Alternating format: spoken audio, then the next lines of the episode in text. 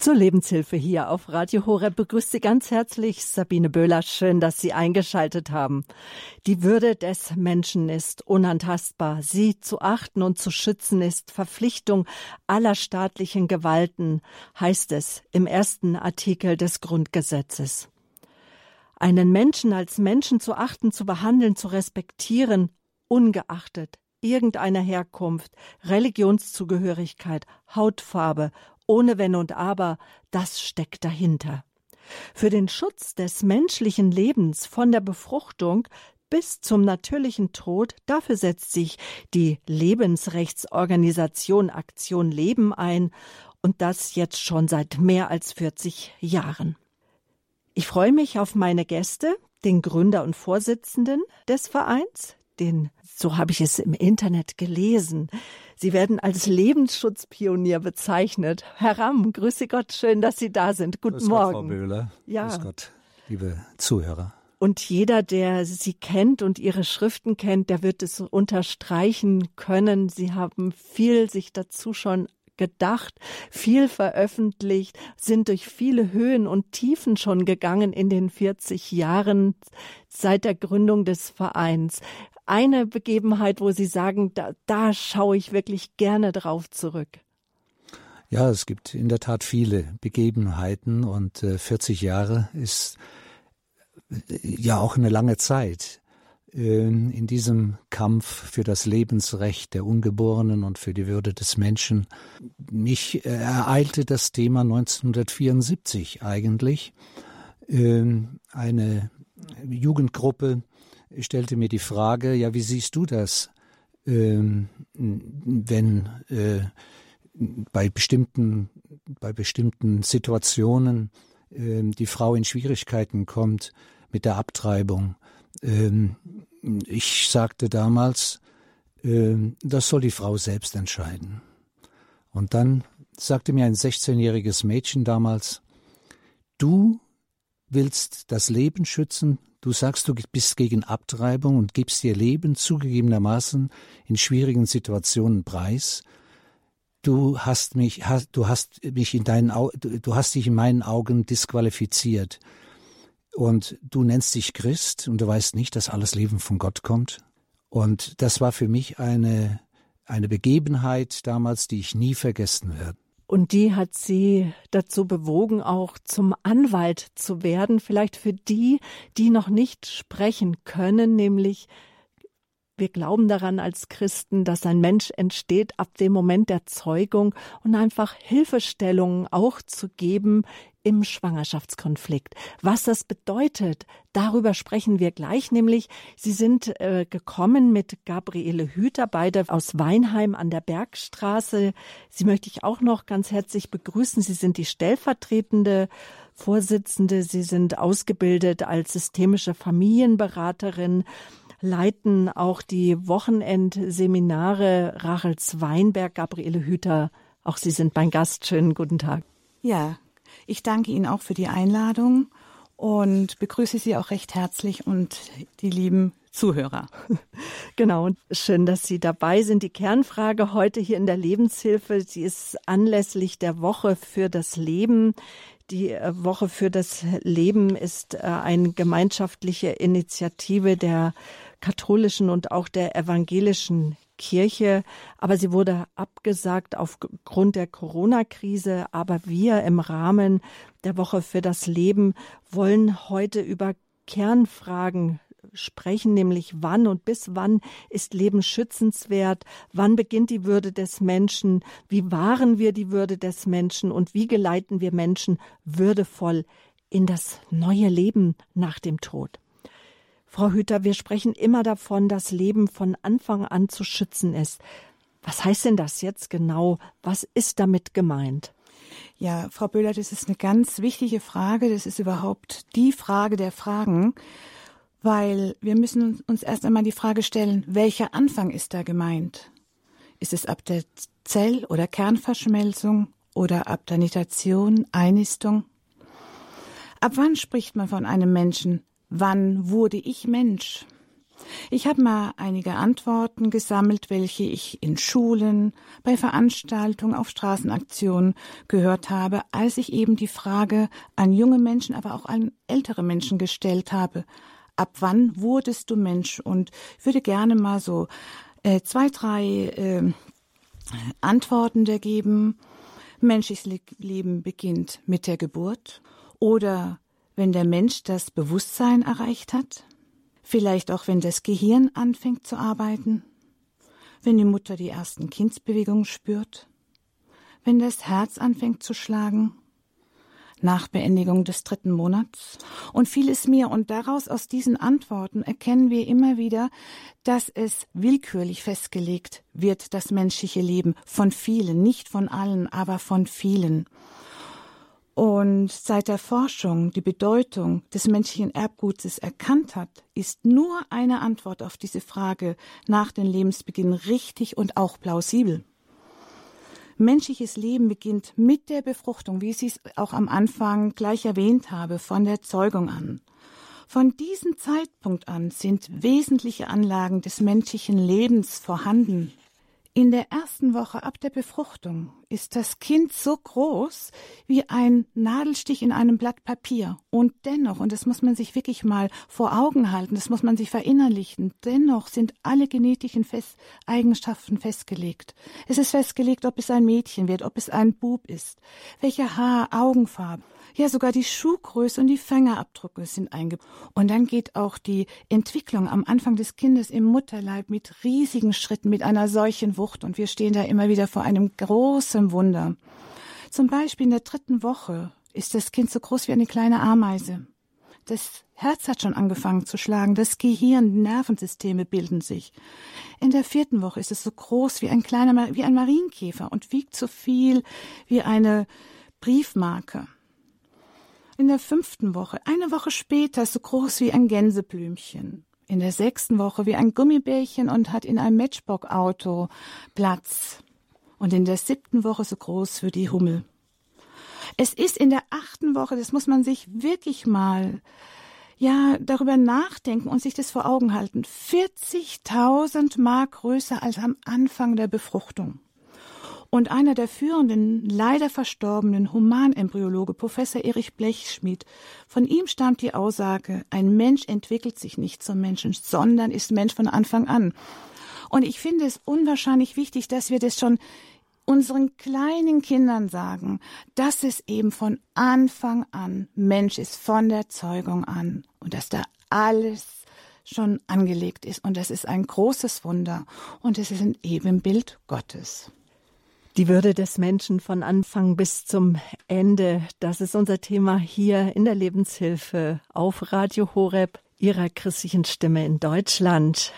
Das war Gabriele Hüter, sie ist stellvertretende Vorsitzende der Lebensrechtsorganisation Aktion Leben. Walter Ramm, Sie sind der Gründer der Aktion. Auch an Sie die Frage, jetzt haben wir schon über die Würde gesprochen vom Anfang. Was heißt das, die Würde am Ende zu bewahren? Ja, es ist ähnlich gelagert. Wenn man heute eine Umfrage machen würde, äh, was ist ein Sterben in Würde, äh, dann würden viele sagen, ja, ein selbstbestimmtes Sterben. Aber haben wir wirklich ein Selbstbestimmungsrecht über das Leben? Äh, es ist uns geschenkt. Wir haben es jetzt nicht selber gegeben. Also kommt da noch irgendetwas anderes hinzu. Und gerade der Christ sollte eigentlich wissen, dass das Leben von Gott kommt und äh, dass man ihm auch äh, verpflichtet ist. Und es endet natürlich 100 Prozent tödlich. Und es kommt natürlich nach dem, nach dem Ende des Lebens, nach dem Sterben, äh, ist nicht alles aus. Da kommt noch etwas. Und dieses Bewusstsein, das wollen wir auch gerne vermitteln. Und es sind ja auch wie zwei Geburten die Geburt hinein in unsere irdische Welt und dann wieder die Geburt aus dem irdischen hin zum himmlischen Vater. Wir haben gerade Ostern gefeiert und haben äh, gefeiert, dass der Tod einfach nicht das letzte Wort hat und dass wir einfach auch darum wissen dürfen, dass Gott uns geleitet in jeder Lebensphase, auch in den schweren Phasen, auch in der schweren Phase des Abschiednehmens und dass wir uns einfach auch früh genug Gedanken machen müssen, was es für uns heißt, in Würde und selbstbestimmt zu leben, nämlich was wir selbst bestimmen. Wir gehen wieder vom Ende des Lebens an den Anfang zurück. Ein Schlagwort, ähm, Frau Hüter, äh, das ja auch immer wieder fällt, das ist das Schlagwort Risikoschwangerschaft. Ja. Was, was kann ich mir da, was kann man sich so darunter vorstellen? Wer gehört denn zu dieser Gruppe? Weil die meisten sind doch heutzutage doch äh, Spätgebärende. Das, das, das mhm. ist doch, wir haben doch einen gesellschaftlichen Umbruch. Ja. Und da, da ist doch eigentlich fast jede Schwangerschaft eine Risikoschwangerschaft. Ja. Ja, schwanger sein bedeutet für die meisten Frauen heute, ob jung oder alt, durch die viele Überinformation, die wir einfach haben, auch durch unser Internet, wo man ständig nachgoogeln kann. Also es ist eine Mischung aus Freude, Neugier, aber auch aus großer Besorgnis und Ängsten. Leider. Jede schwangere Frau hofft, dass die Schwangerschaft ohne Komplikationen verläuft und ihr Kind gesund zur Welt kommt. Und groß ist dann die Angst, wenn im Mutterpass Risikoschwangerschaft angekreuzt ist. Was leider heute immer öfter vorkommt. Und ich möchte da einfach mal ein Beispiel von mir erzählen. Ich hatte mein, nach meinem ersten Kind eine Fehlgeburt und wie ich da mit meinem dritten Kind überglücklich schwanger war und ging zum Arzt und habe erfahren, ich bin schwanger und habe freudestrahlend den Mutterpass entgegengenommen, habe mich ins Auto gesetzt und habe mir den nochmal angeguckt, weil ich es gar nicht wahrhaben konnte, weil ich wirklich voller Glück auch war und habe gesehen, da steht, ist angekreuzt Risikoschwangerschaft und ich bin wirklich Panik, äh, habe gepanikt und bin sofort reingestürzt und habe gesagt, ist mit meinem Kind was nicht in Ordnung? Mhm. Und ich wurde dann beruhigt und sie sagt mir dann, nein, aber das müssen wir automatisch ankreuzen, weil sie eben schon eine Fehlgeburt haben. Und das macht auch was mit einem, wenn man das hört. Es begleitet einen auch in der Schwangerschaft und zwar negativ. Die Kriterien möchte ich ganz kurz äh, einige Beispiele zu den Kriterien einer Risikoschwangerschaften aufzählen. Das ist zum Beispiel wie in meinem Fall und in vielen Fällen der Frauen, die, die eben äh, bereits eine Fehl- oder Totgeburt hatten. Aber auch Mütter, die durch einen Kaiserschnitt entbunden haben, zählen automatisch zu den Risikoschwangerschaften. Zu den Risikoschwangerschaften zählt auch eine Frau ab dem 35. Lebensjahr, wie Sie auch sagen. Unsere Frauen werden immer später Gebärende. Äh, und wenn sie Erstgebärende ist, aber auch wenn sie schon ein Kind hat oder mehrere Kinder hat und sie ist über 35 Jahre alt, zählt sie als Risikoschwangerschaft und Frauen, Mädchen unter 18 Jahren. Die Kriterien haben einfach dazu geführt, dass die Risikoschwangerschaft zur Regel geworden ist. Und es ist meines Erachtens sehr belastend für die Frau. Eine normale Schwangerschaft ist heutzutage leider eine Ausnahme. Eine Studie bestätigt, dass heute drei von vier Schwangerschaften als Risikoschwangerschaften eingestuft werden. Und das bedeutet, unsere Frauen haben Angst. Und es ist auch sehr oft da zu erkennen, wenn ich mit Frauen darüber spreche, dass dann auch manchmal gar keine Bindung stattfinden kann zwischen dem Kind und der Mutter, weil sie nicht weiß, bekomme ich das Kind überhaupt, aus welchen Gründen auch in, immer, oder geht es von alleine in Fehlgeburt.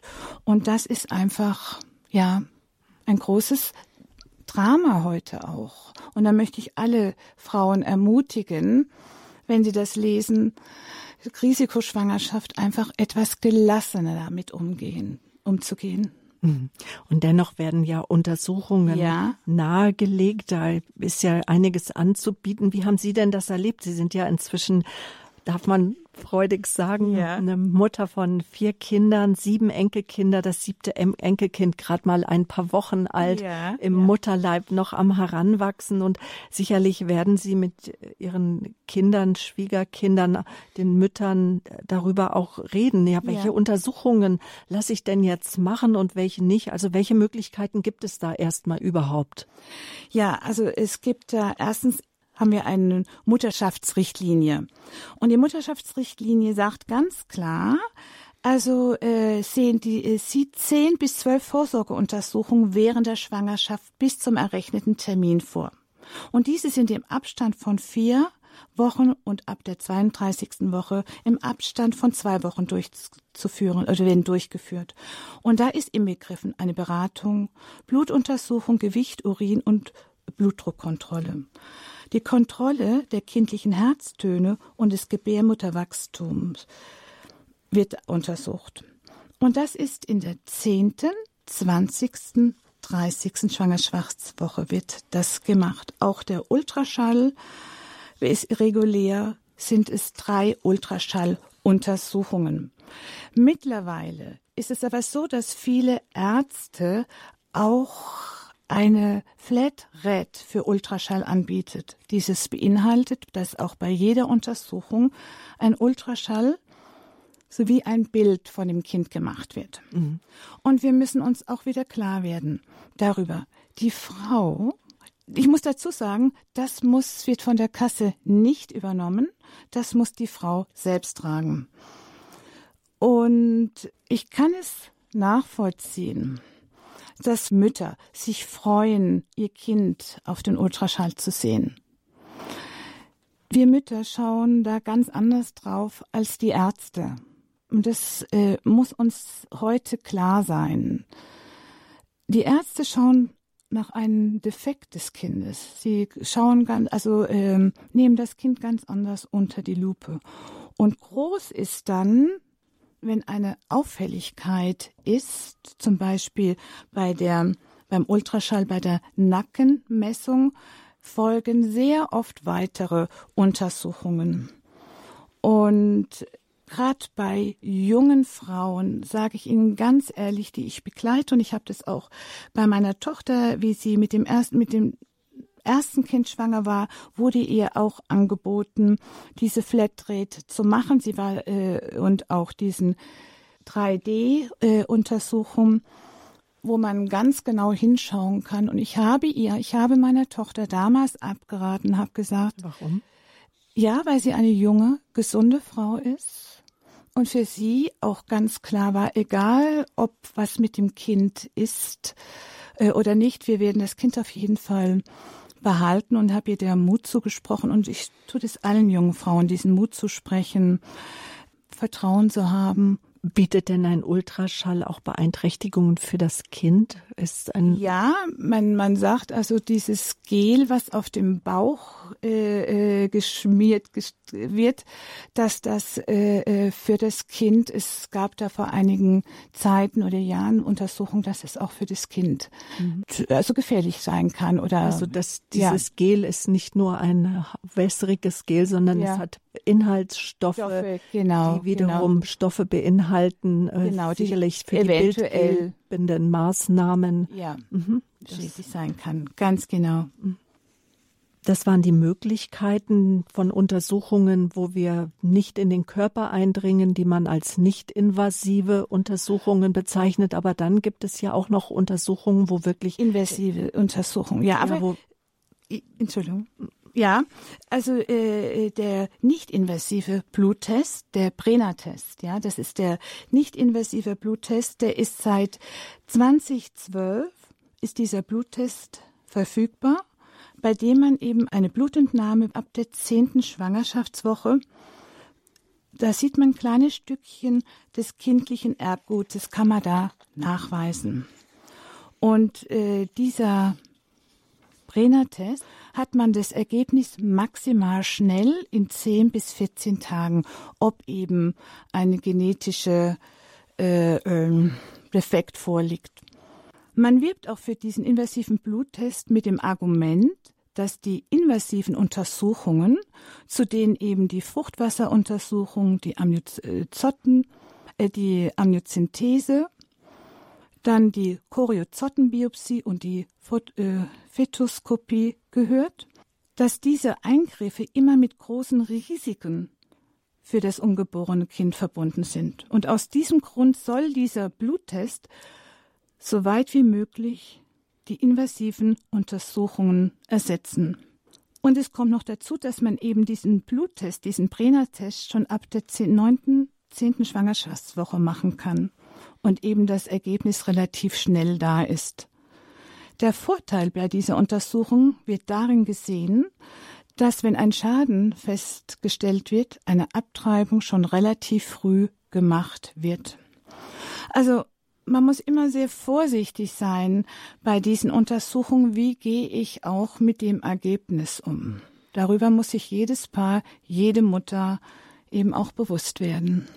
Und Sie helfen bei der Entscheidungsfindung. Wie ging denn dann das mit Ihrer Tochter weiter oder auch wie oder auch in den Beratungen, Frau Hüter, weil natürlich jeder möchte das Beste für ja. das Kind und natürlich fängt dann auch die Diskussion an, ähm, wie bereit sind wir vielleicht auch für ein Kind, wenn es Beeinträchtigungen hat. Ja. Ich weiß noch, eine Freundin sagte mir mal, sie kann den Wunsch nicht mehr hören, dein Kind, Hauptsache gesund, ja. Hauptsache es ist gesund. Und sie sagt zu mir, Sabine, ja, und was mache ich, wenn das Kind nicht ja. gesund ist? Was mache ich denn dann? Ja, Sie hatten ja äh, äh vor kurzem Professor Dr. Holm Schneider äh, äh, eingeladen in ihrer Lebenshilfsendung mit dem wunderbaren Titel Warum ein perfektes Baby eine Illusion und ein behindertes, und ich möchte nicht mal sagen behindert, sondern das sind ganz besondere Kinder,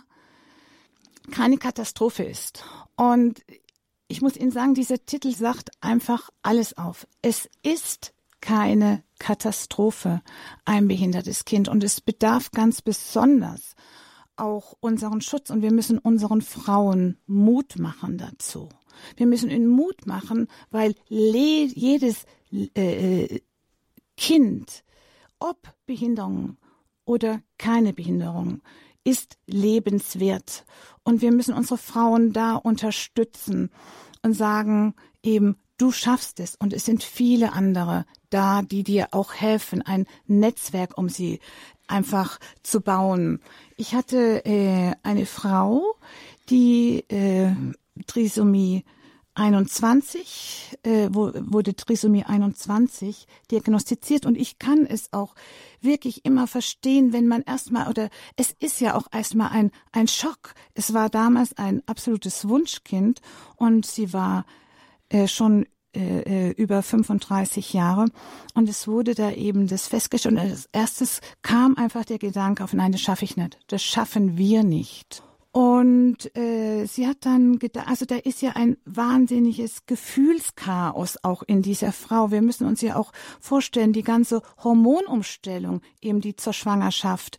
Und, und dann soll ich ganz schnell da eine Entscheidung treffen. Und da möchte ich auch die Frauen ermutigen, die Entscheidung ist ja schon getroffen. Sie ist ja schon Mutter eines besonderen Kindes.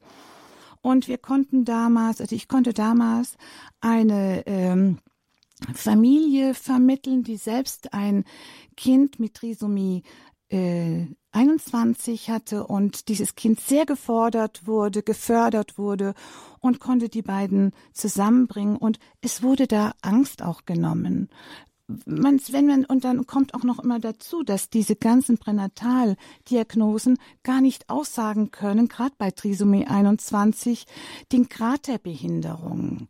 Und dieses Kind, ein kleines Mädchen, hat eine milde Form auch gehabt und wird sehr gefördert und ist wirklich der, die große Freude der Familie.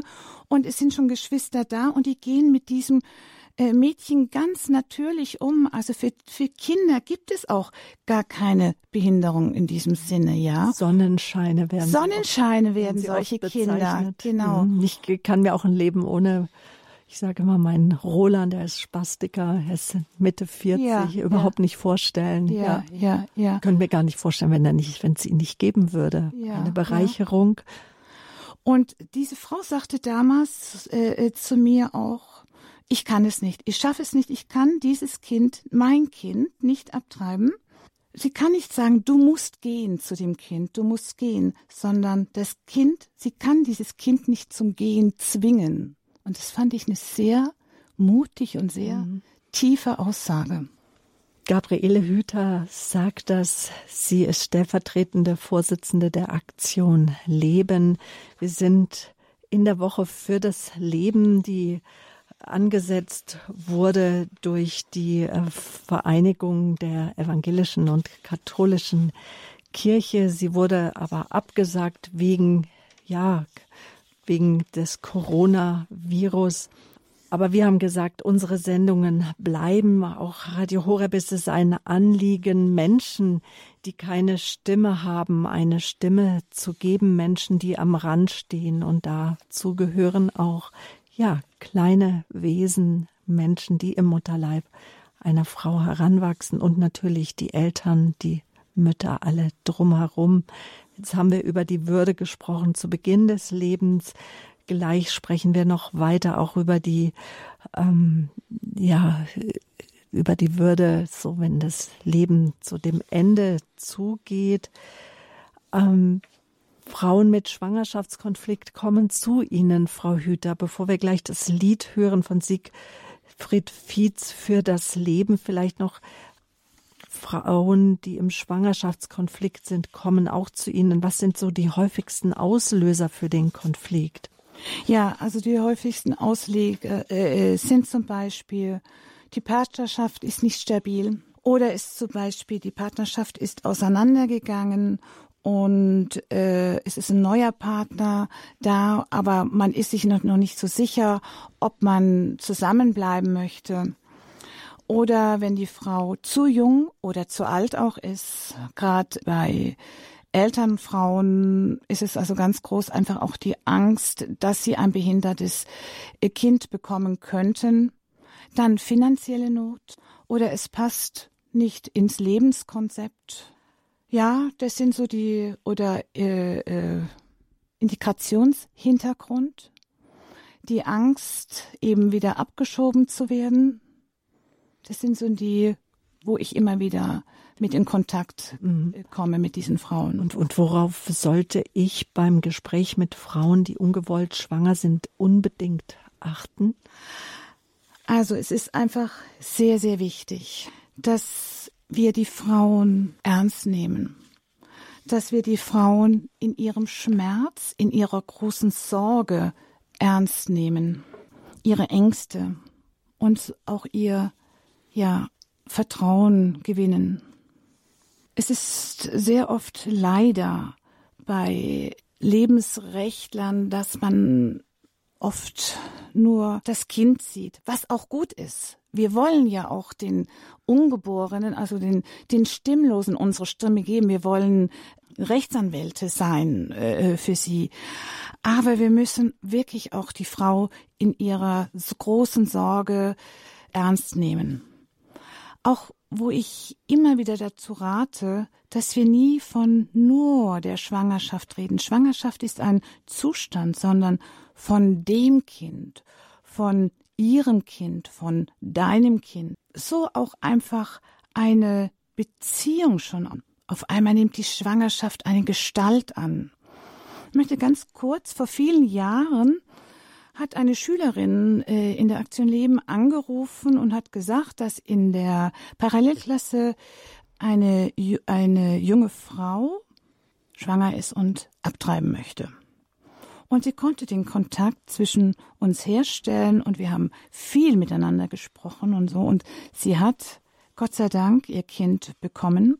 Und ich habe sie noch länger dann äh, äh, begleitet und dann habe ich sie mal gefragt, sag mal, was war für dich der ausschlaggebende Punkt, dass du gesagt hast, ja, ja zu deinem Kind. Und dann sagte sie, von dem Moment an, wo eben gesagt wurde, mein Kind hat es Gestalt angenommen. Und deswegen ist es wichtig, eben alles beim Namen zu nennen. Auch die kleinen bekannten Embryopüppchen sind die Größe von zehn, elf Wochen. ein Püppchen der Mutter, der Frau in die Hand geben, schau, so groß ist dein Kind. Das macht auch was. Da kommen Gefühle mit ins Spiel. Da spielt nicht nur der Verstand. Wir müssen das, das Fühlen auch. Dann auch Möglichkeiten, gemeinsam erarbeiten. Wen können wir mit einbinden? Wer kann dir helfen in deiner Situation, wenn du keinen Partner hast, wenn du alleine bist? Also ein soziales Netzwerk gemeinsam mit der Frau aufbauen, ihr Mut machen. Und ich muss Ihnen ganz ehrlich sagen, ich zeige aber auch einen Film, ich habe abgetrieben oder die leere Wiege, um der Frau wirklich auch klarzumachen, damit ist mit einer Abtreibung ist das Problem in Anführungszeichen natürlich nicht gelöst. Es können viel mehr Probleme auf dich zukommen. Das sind so die, ja, im Groben gesagt, wo man drauf achten sollte. Und, und welche Probleme das sind, das wissen Sie auch durch Ihre Arbeit bei der Initiative durch Ihre Mitarbeit, aktiven Mitarbeit bei der Initiative Rachels Weinberg, Hilfe für Frauen nach Abtreibung. Und da äh, weiß man schon um einiges, was da auftreten kann. Und die Frage ist ja, vielen Frauen ist es vielleicht gar nicht so bewusst, dass sie leiden unter der Entscheidung, die sie ja. vor einem Jahr, fünf Jahren, zehn, 15, 20, 30, 40 Jahren ja. einmal getroffen haben. Aber Sie sagen aus Erfahrung, also eine Studie ist ja jetzt gerade in Auftrag gegeben, genau. ob es äh, das Syndrom, also dass Frauen leiden nach einer Abtreibung, ob es das wirklich gibt, mhm. das Post-Abortion-Syndrom. Mhm. Aber es gibt ja auch Erfahrungen. Mhm. Ganz kurz, ähm, wie erfahren Sie von äh, den Frauen oder was wissen Sie und, und wie helfen Sie da? Also ich möchte nur einige Aussagen von betroffenen Frauen, die eben durch Abtreibung betroffen sind, einfach mal so kurz äh, äh, äh, anschneiden. Und ich denke, die sind so aussagekräftig, dass ich da gar nicht mehr dazu sagen muss. Zum Beispiel, ich habe die Kinder wahllos ausgetauscht. Da war eine Frau mit Mehrfachabtreibungen, was immer öfter äh, äh, äh, auftritt. Die Nacht ist dunkel und voller Schrecken. Wir können erspüren, erahnen, was diese Frau durchmacht wenn aus dem Bösen ein Kind geworden ist. Ich wusste es damals nicht anders. Jetzt stecke ich im Schmerz fest. Mein Gewissen hat geschrien und ich war auf Anraten meiner Mutter beichten. Ich spüre dennoch danach eine Erleichterung. Ich warte aber immer noch auf die Strafe. Das sind wenige. Ich könnte da noch sehr viel mehr dazu sagen. Viele Frauen sagen, wenn wir das gewusst hätten, wir sind in der Beratung damals nicht darauf aufmerksam gemacht worden, was denn passieren kann. Und wir bieten Wochenendseminare an, Rachels Weinberg in unserer Zentrale. Das sind unsere Hilfangebote, aber auch Einzelbetreuungen. Wir haben ein wunderbares großes Haus, wo auch sehr schöne Zimmer für die Frauen sind, wo die Möglichkeit besteht, dass sie zu uns, dass eine Frau zu uns kommt, also auch Einzelbegleitungen. Da wir eben bundesweit Frauen zu uns kommen, besteht auch eine Möglichkeit der Übernachtung. Auch Trauergruppen werden angeboten und immer zugeschnitten auf das Bedürfnis der Frau, auf die Hilfe der Frau, die sie gerade benötigt. Gabriele Hüter, danke bis hierhin. Wir hören jetzt erstmal das Lied von Siegfried Fietz, das anlässlich auch Ihres Jubiläums. Letztes Jahr haben Sie 40 Jahre Aktion Leben gefeiert für das Leben. Und dann geht es weiter im Gespräch mit dem Gründer der Aktion Leben, mit Walter Ramm. Bleiben Sie dran.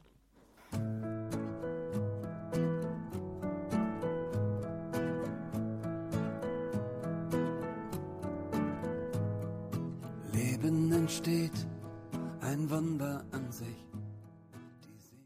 Das war Sigrid Fietz für das Leben. Das Lied hat er geschrieben im letzten Jahr, auch anlässlich ihres 40-jährigen Jubiläums äh, heran. Ich habe versucht rauszuhören, was er dort singt. Es hört sich so nach Lechai oder Lechaim an. Was heißt das? Es ist hebräisch. Was heißt das? Ja, auf das Leben, denke ich, heißt es. Auf das, auf das Leben in Hebräisch. Auf das Leben anstoßen.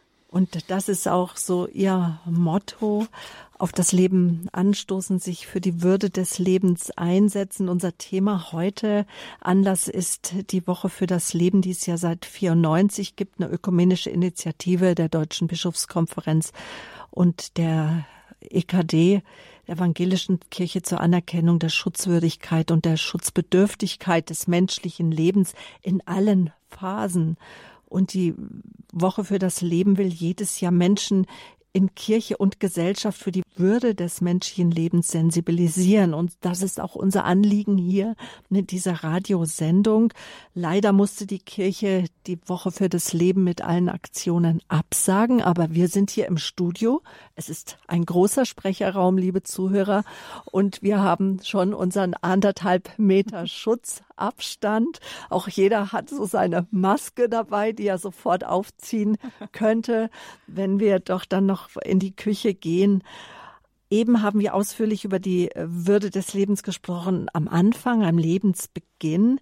Jetzt möchte ich einen Sprung machen und 40, 50, 70, 80, 90 Jahre vielleicht dazwischen verstreichen lassen und zu den älteren Menschen, zu den Senioren äh, hinübergleiten, die sich fragen, ja, lohnt sich mein Leben vielleicht noch? Wann ist mein Leben überhaupt lebenswert?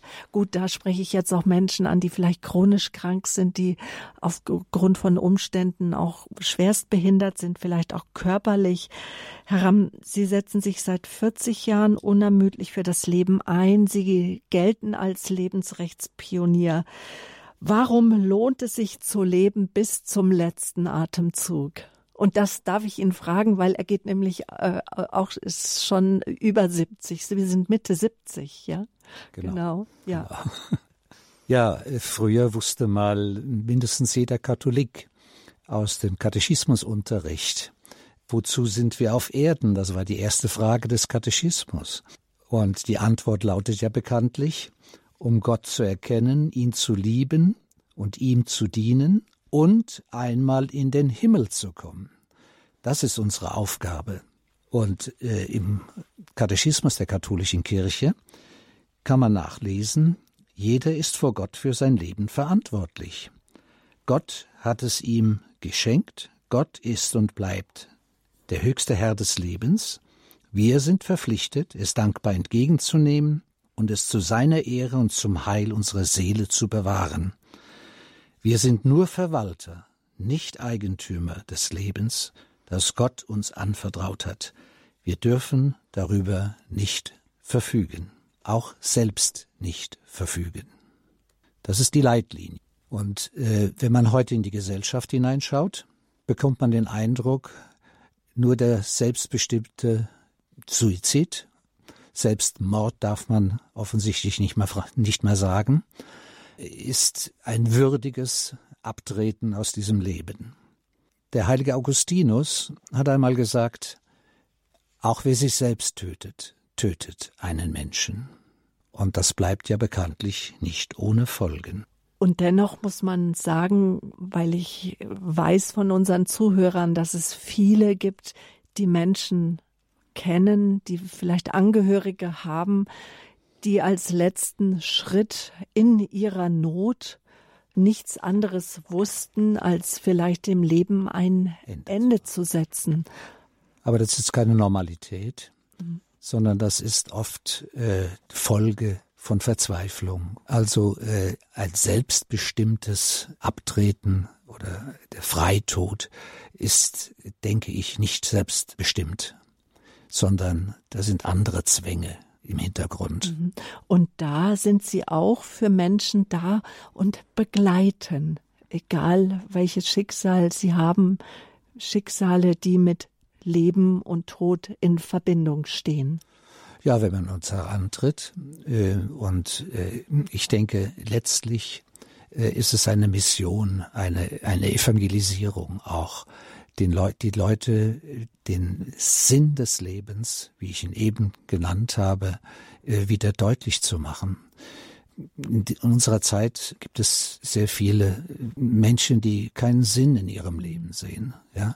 Und eigentlich und der Glaube ist ja gibt Antwort. Genau, und eigentlich ist ja auch der Ruf danach von jedem Menschen, das merkt man ja auch in der Corona-Krise jetzt, ja. wie diszipliniert die Menschen sind und wie man merkt, sie möchten leben und sie tragen alles dazu bei, dass Menschen nicht krank werden und deren Leben auch nicht gefährdet wird. Äh, natürlich muss man auch dazu sagen, wir haben heutzutage eine heilsame Disziplin in der Medizin äh, am Lebensende, wo also äh, nicht mehr eine Therapie im Vordergrund steht, sondern das Ertragbarmachen von Leid und Schmerz, die Palliativmedizin. Äh, auch da darf ich nochmal auf den Katechismus der katholischen Kirche verweisen. Da heißt es in Kapitel 22, 78, die Moral verlangt keine Therapie um jeden Preis. Außerordentliche oder im erhofften Ergebnis äh, in keinem Verhältnis stehende aufwendige und gefährliche medizinische Verfahren einzustellen, kann berechtigt sein. Ja. Ich spreche immer davon, es gibt eine natürliche Vorsorge und eine übernatürliche Vorsorge.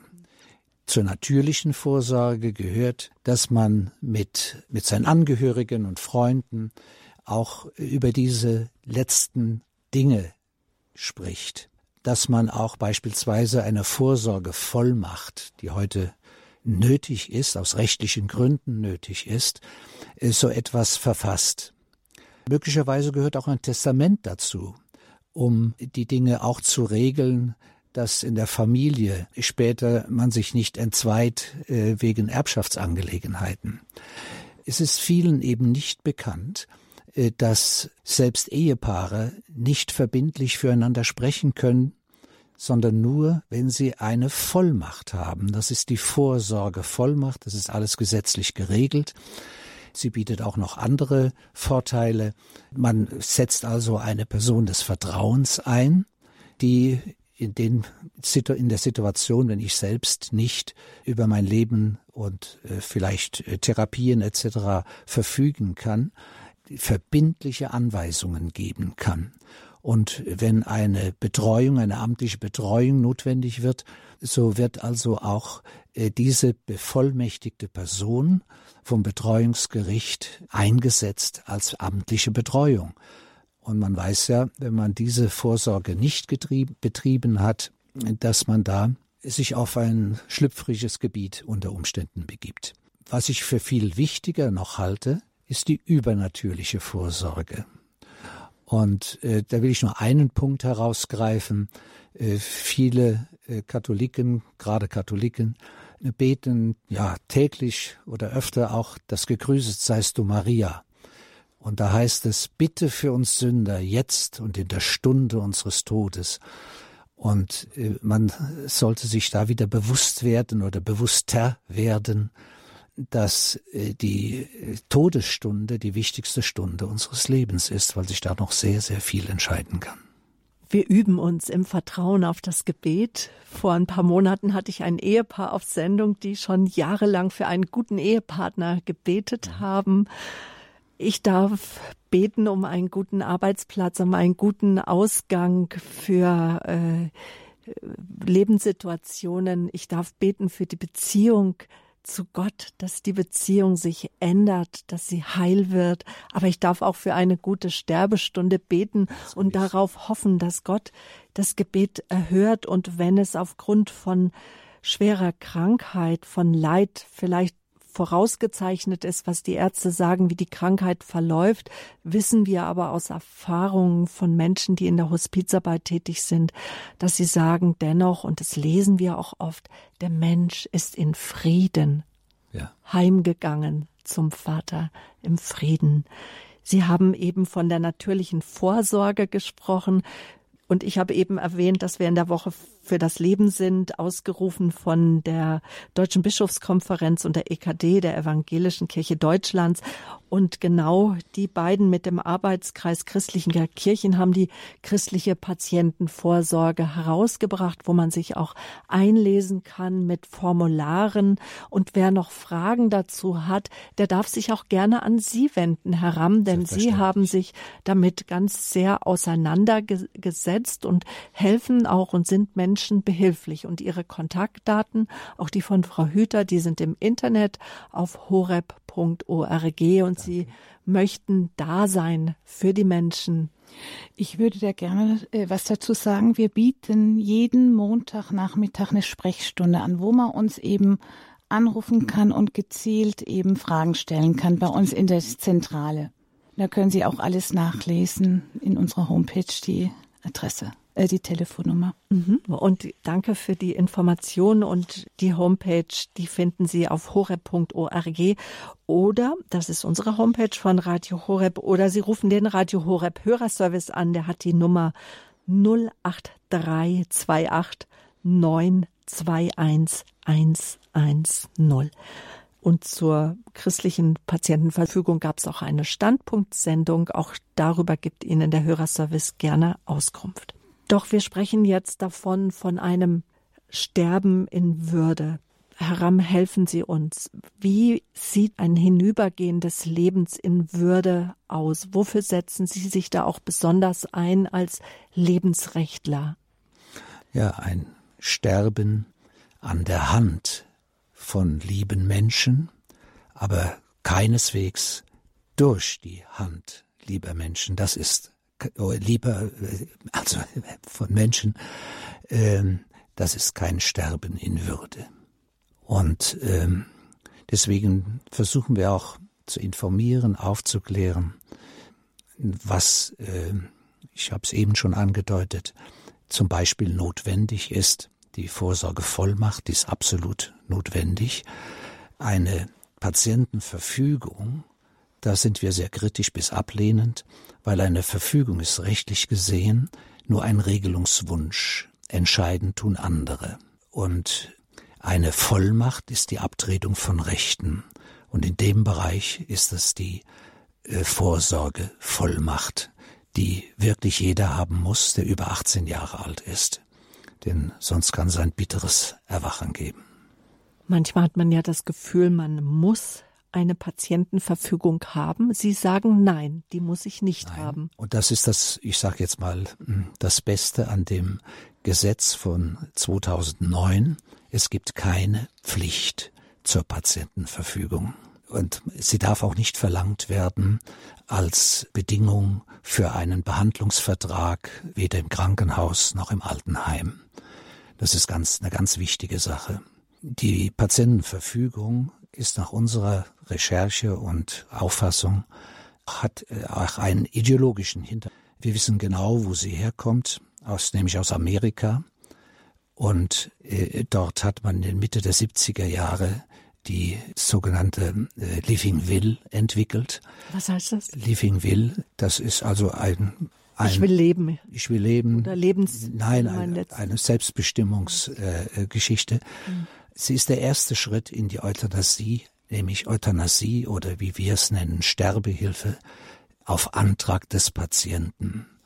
Und wenn wir die Situation in unseren Nachbarstaaten Holland, Belgien, Frankreich über die letzten Jahrzehnte betrachten, ist es nicht dabei geblieben, sondern auch hier bei uns kommen immer neue Aspekte der Euthanasie ins Spiel und auch politisch. Und äh, ganz dramatisch oder tragisch äh, sehe ich das Urteil des Bundesverfassungsgerichtes von Aschermittwoch vom 26. Februar dieses Jahres, dass die, dass das Bundesverfassungsgericht einen Rechtsanspruch auf Selbsttötung und dabei Hilfe von Dritten akzeptiert hat. Damit ist das, was äh, man als die inhärente Würde des Menschen bezeichnet, in unserem Grundgesetz ad absurdum geführt worden. Und äh, das wird sicherlich noch große Auswirkungen haben. Mhm. Wo sehen Sie denn da jetzt so Ihre Aufgabe als Lebensrechtsorganisation? Wir müssen realistisch sein. Große Auswirkungen auf die Politik haben wir durch unsere Arbeit nicht zu erwarten. Wir können nur um das, um die Erkenntnis des Einzelnen ringen. Ja, das, äh, und auf den und, Lebenswillen vielleicht, auch auf die Sinnhaftigkeit. Genau, genau. Dankeschön. Der Blick auf die Uhr, er verrät mir, dass wir schon dem Ende unserer Sendezeit gehen. Die Lebenshilfe ist das, liebe Hörerinnen und Hörer, haben Sie eingeschaltet hier auf Radio Horeb. Mein Name ist Sabine Böhler. Leben mit Gott, das ist unser Motto. Und heute ist unser Thema die Würde des Lebens vom Anfang bis zum Ende. Meine Gäste sind von der Aktion Leben eine der größten Lebensrechtsorganisationen Deutschlands. Sie gibt es seit über 40 Jahren. Gabriele Hüter, sie ist stellvertretende Vorsitzende und der Gründer Walter Ramm und der Vorstandsvorsitzende. Sie sind meine Gäste aus Weinheim an der Bergstraße, haben sie sich auf den Weg hierher gemacht. So am Ende einer Sendung kommt immer das Resümee.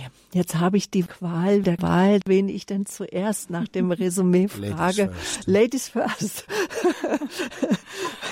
Frau, Frau Hüter die Würde des Lebens vom Anfang bis ja. zum Ende.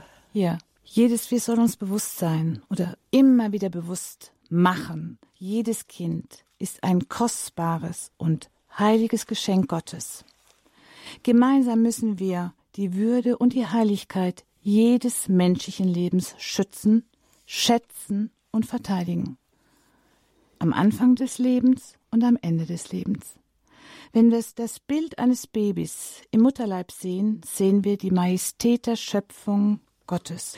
Wie uns die Bibel sagt, ist jeder Mensch wunderbar gemacht. Und das ist mein Schlusswort, was ich einfach mitgeben möchte.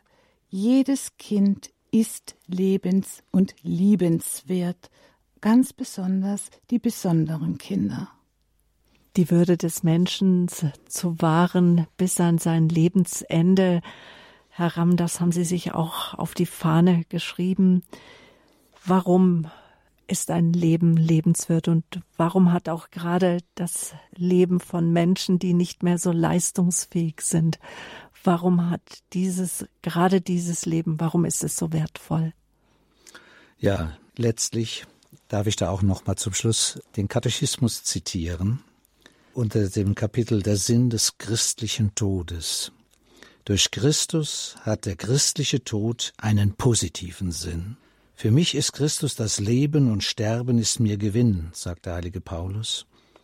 Das Wort ist glaubwürdig. Wenn wir mit Christus gestorben sind, werden wir auch mit ihm leben. Und das wesentlich Neue am christlichen Tod liegt darin, durch die Taufe ist der Christ sakramental schon mit Christus gestorben, um aus einem neuen Leben zu leben. Amen. Dankeschön, Walter Ramm und Gabriele Hüter. Sie waren meine Gäste. Es ging heute in der Lebenshilfe um die Würde des Lebens vom Anfang bis zum Ende. Und wir wissen auch, dass wir viele Menschen begleiten, gerade auch in der Phase des Lebens, wo sie nicht mehr sehr aktiv sein können, wo viel Zeit einfach auch da ist, Radio Horeb zu hören. Und wir bekommen auch viele Zuschriften von Zuhörern, die ihren Dank ausdrücken. Und etwas, was mich in den letzten Tagen sehr bewegt hat, war die Zuschrift einer Frau, deren Mutter heimgegangen ist zum Herrn, ganz in Frieden während der heiligen Messe, die auf Radio Horeb ausgestrahlt wurde. Das ist unser Anliegen, liebe Hörerinnen und Hörer, mit Ihnen zu sein, an Ihrer Seite zu sein. Und ich freue mich, dass ich das nicht alleine mit meinem Team hier bei Radio Horeb, dass wir das alleine machen, sondern dass es viele Organisationen, Institutionen gibt, denen das Wohl des Menschen, die Würde des menschlichen Lebens die Liebe einfach wichtig ist. Darf ich noch kurz mit einem Gebet schließen, was Wir ich auch am Ende meiner am mhm. Ende meiner Vorträge oft bete, des heiligen Papstes Pius X. Herr mein Gott, schon jetzt nehme ich den Tod, wie er auch nach deinem Willen mich treffen mag, mit all seinen Ängsten, Peinen und Schmerzen, aus deiner Hand ergeben und willig an. Amen. Damit geht die Lebenshilfe zu Ende, liebe Hörerinnen und Hörer. Fragen auch zu den äh, Rachels-Weinberg-Wochenenden, heilsamer Weg nach Abtreibung. Alle Infos rufen Sie gerne den Radio Horeb Hörerservice an. Die Rufnummer finden Sie auf unserem Programmfaltblatt oder vielleicht haben Sie auch schon die Radio Horeb App auf Ihrem Smartphone, sind vernetzt. www.horeb.org, das ist unsere Homepage. Ich bedanke mich ganz sehr für Ihre Aufmerksamkeit und ich bedanke mich bei meinen Gästen. Gerne. Schön, dass Sie da waren. Dankeschön. Dankeschön. Auf Wiederhören, auch an Sie, liebe Zuhörer.